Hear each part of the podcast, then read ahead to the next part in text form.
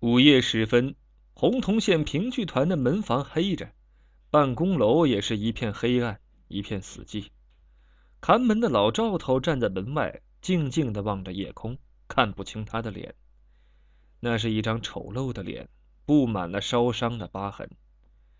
听说文化大革命期间，老赵头的家莫名其妙的失了火，他差点把命送掉。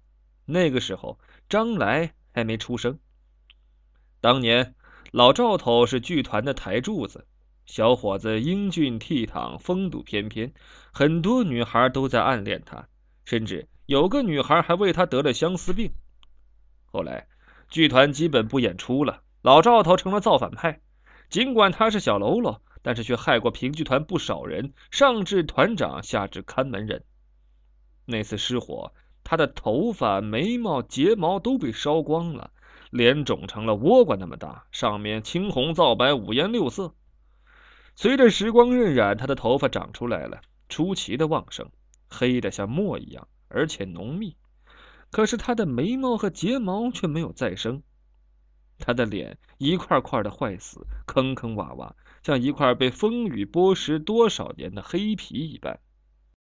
一转眼，人就变成了鬼。他所有年轻时的照片都和他年轻时的脸一样被烧毁了。老婆跟他离了婚，抱着襁褓里的女儿远走高飞。他只给老赵头留下一个儿子，是个痴呆。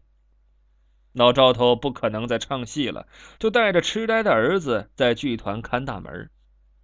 白天谁都看不见那个痴呆，不知道他在哪儿转悠。只有到了晚上，他才回到老赵头身边睡觉。老赵头在这里看了几十年大门了。年轻的演员们偶尔听剧团的老太太讲起老赵头的过去，都感叹不已。